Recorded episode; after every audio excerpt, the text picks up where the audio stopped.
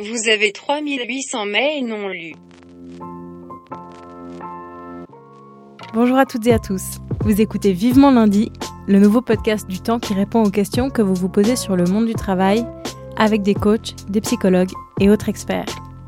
En télétravail, dans un espace de coworking, dans un bureau, sur le terrain, peu importe où nous travaillons.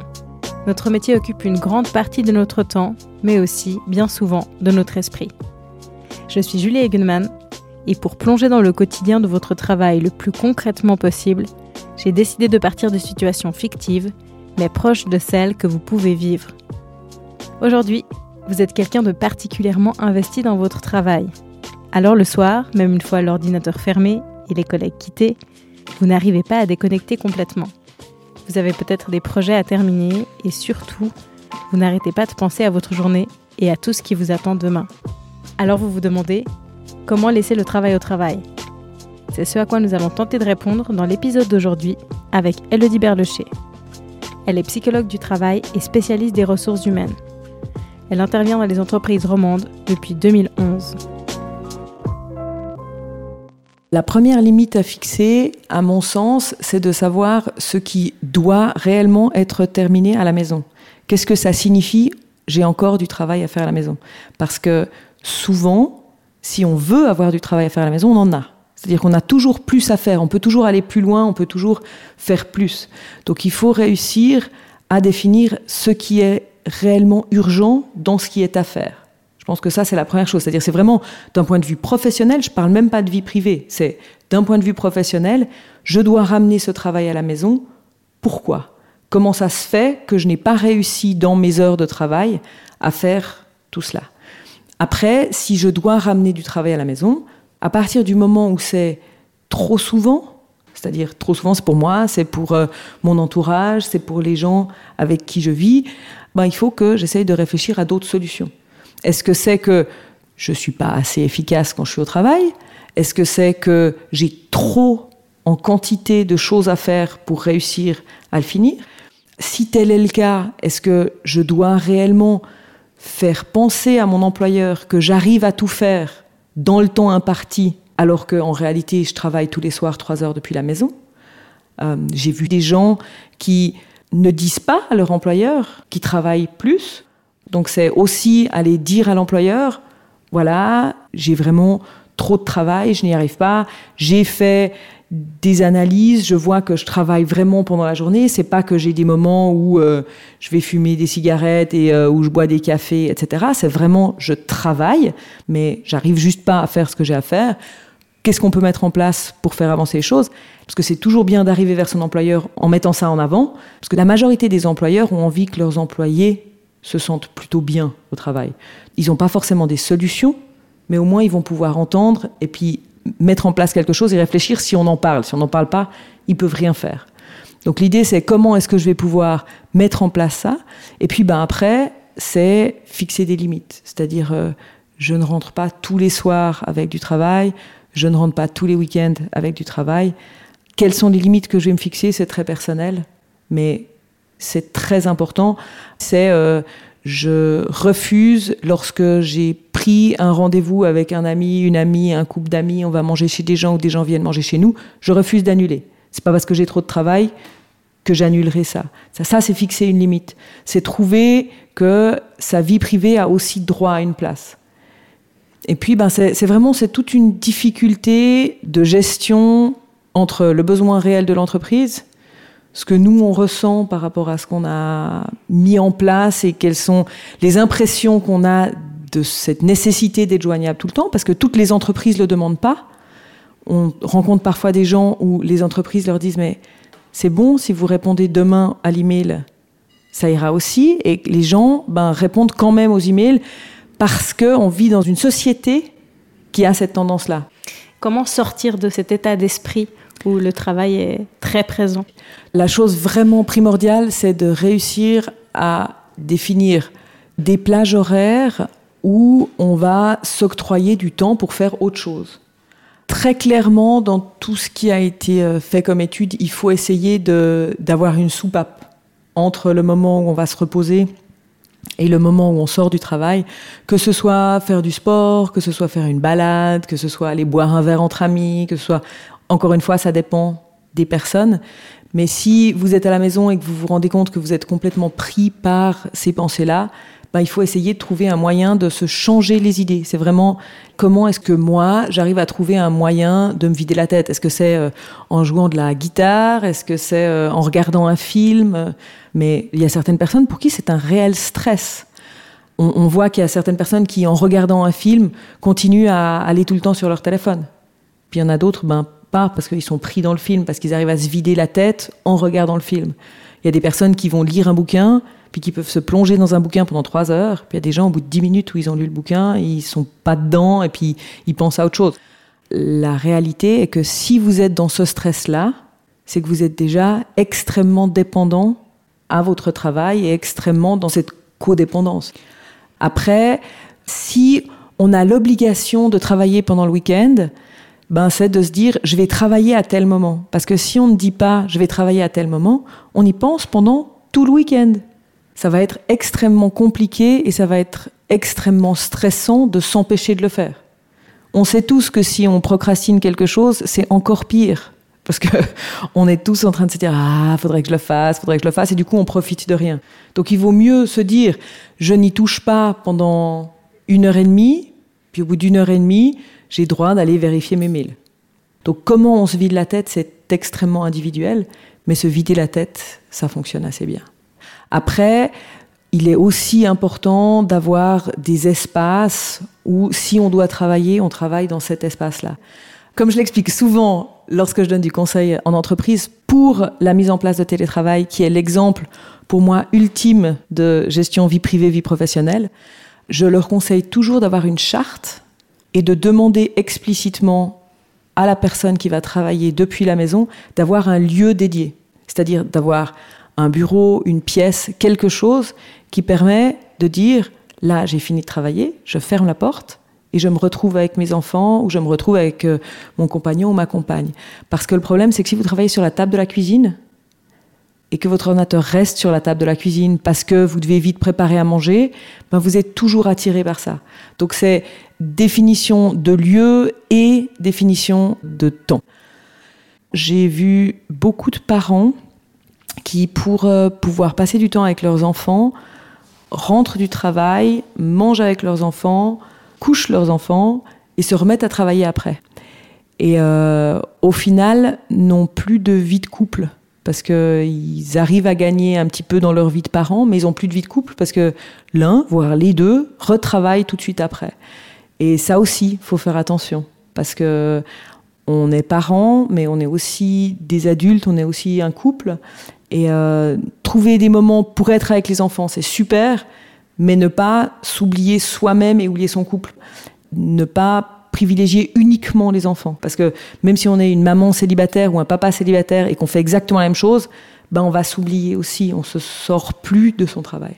Pourquoi est-ce que ça paraît plus difficile pour les femmes, pour les mères en particulier, de séparer vie privée et vie professionnelle? Tout ce qui est travail domestique, qui continue à ne pas être euh, partagé euh, de manière équitable euh, entre les conjoints, peut être une source de difficultés encore plus forte chez les femmes. Parce que les femmes doivent être présentes pour leur travail, doivent beaucoup s'occuper du ménage, également beaucoup s'occuper des enfants.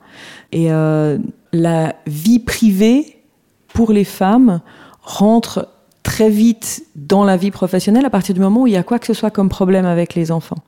On a vu, il y a des études qui ont été faites où même si vous avez un couple qui dit explicitement à la maîtresse, si l'enfant est malade, appelez le papa parce qu'il a un, un, job où il va pouvoir plus facilement venir s'occuper de l'enfant, c'est quand même, dans la majorité des cas, la maman qui a appelé en premier. C'est automatique. Donc les personnes doivent aussi mettre en place certaines choses. Est-ce qu'il faut arrêter de parler travail à la maison? En parler un petit peu si ça nous prend la tête, entre guillemets, euh, ça peut être positif. Si ça devient l'unique conversation qu'on a, encore une fois, ça signifie qu'on va trop loin. Ça signifie qu'on est déjà dans une certaine problématique. Et une problématique, ben, il faut essayer de la résoudre Donc si on en parle à la maison et que la personne à la maison peut absolument rien faire, c'est pas comme ça qu'on va la résoudre. Donc en parler à la maison pour essayer de trouver des manières de résoudre les choses, oui, mais en parler à la maison juste pour vider son sac sur les épaules de l'autre, il n'y a pas beaucoup d'utilité. Maintenant, bien sûr qu'on le fait tous, on le fait tous avec euh, nos conjoints, on le fait tous euh, avec nos amis d'une certaine manière, mais on a tous également déjà eu des amis qui, à chaque fois qu'on les voit, se plaignent. Et puis, ben, on les voit de moins en moins parce que c'est compliqué, parce que si on peut pas les aider et qu'ils veulent pas vraiment être aidés et qu'ils sont pas bien, c'est difficile. Donc, si ça vous arrive, ben, c'est aussi le moment de vous dire, euh, ben, peut-être que pour cet ami-là, faut essayer de lui trouver des solutions et lui dire, ok, ça fait quatre fois qu'on se voit, où tu me parles de ton travail, qui te prend la tête, ça va pas. Est-ce que tu as envie de changer et qu'est-ce que tu as envie de changer? Parler énormément et tout le temps de la même problématique sans essayer de trouver des solutions n'aide pas. Ça met simplement dans une, dans une boucle psychologique qui est, qui est néfaste. Comment savoir si on a dépassé les limites, si le travail occupe vraiment trop de place dans notre vie privée? Ben, faut le voir soi-même, faut le ressentir. Mais globalement, euh, on va dire à partir du moment où on commence à ressentir euh, d'énormes problèmes de sommeil, où on peut plus dormir, où on pense tout le temps au travail, où euh, pendant les vacances on n'arrive plus à passer deux heures à profiter, où on n'a jamais un moment où on n'a pas ce rappel au travail, ça devient vraiment problématique, clairement. Maintenant, certaines personnes le vivent bien ou plus ou moins bien. C'est une question de résilience et puis c'est une question de, durée aussi. Combien de temps est-ce que on est dans cette situation-là? Et très clairement, ben après, c'est on a aussi toute la problématique du burn-out. Mais le burn-out n'est pas lié réellement à la vie professionnelle, vie privée. C'est juste que le travail prend trop de place de manière générale. C'est pas qu'on n'arrive pas à gérer les deux. C'est qu'on on a une surcharge émotionnelle et de stress lié au travail. Parce que la réalité, c'est ça. C'est que on ne peut pas être joignable, donc ça nous stresse. Qu'est-ce qui va se passer s'il se passe quelque chose et que je suis pas joignable? Encore une fois, dans la majorité des cas, ben, il va rien se passer de spécial, en fait. Si euh, je travaille dans une grande banque et puis que ben y a quelqu'un qui doit me poser une question capitale, à moins que ce soit un achat d'actions extrêmement importante, si je suis la seule personne qui peut répondre à cette question, la banque doit se poser des questions et doit engager quelqu'un d'autre qui puisse être mon suppléant au cas où. Et c'est très souvent dans les entreprises aujourd'hui qu'on a des personnes qui sont les seules à être au courant de certaines choses. Qu'est-ce que les entreprises peuvent faire pour aider les employés à mieux gérer leur vie privée et vie professionnelle?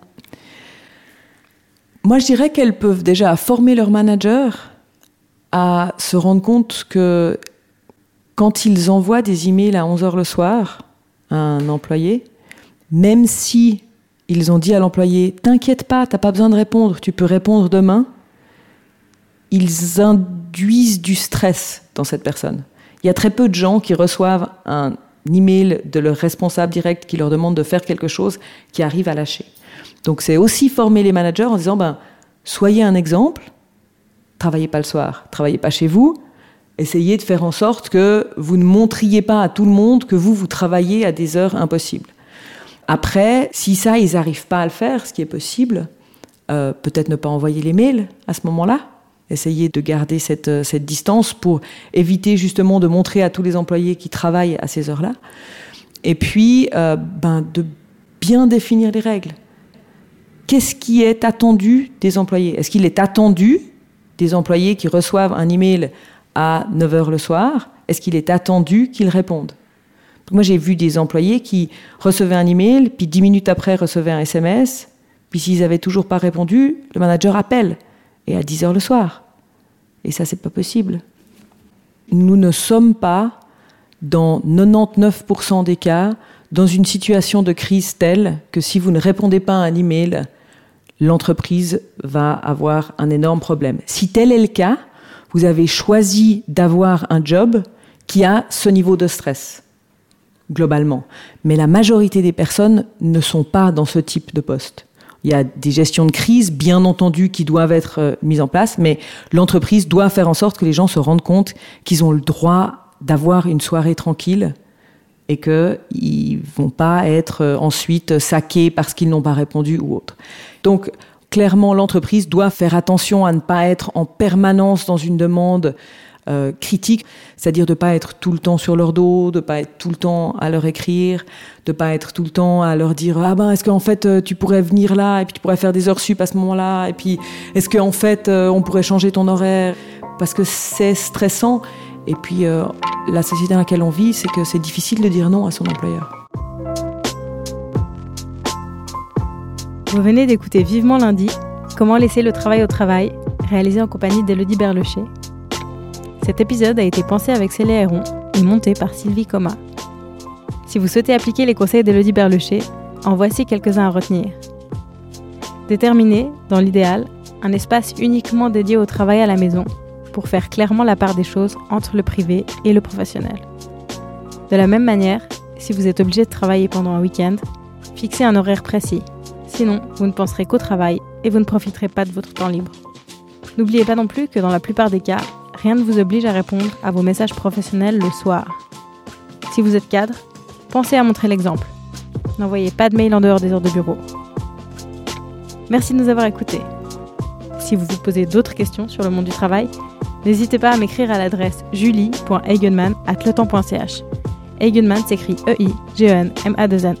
À bientôt!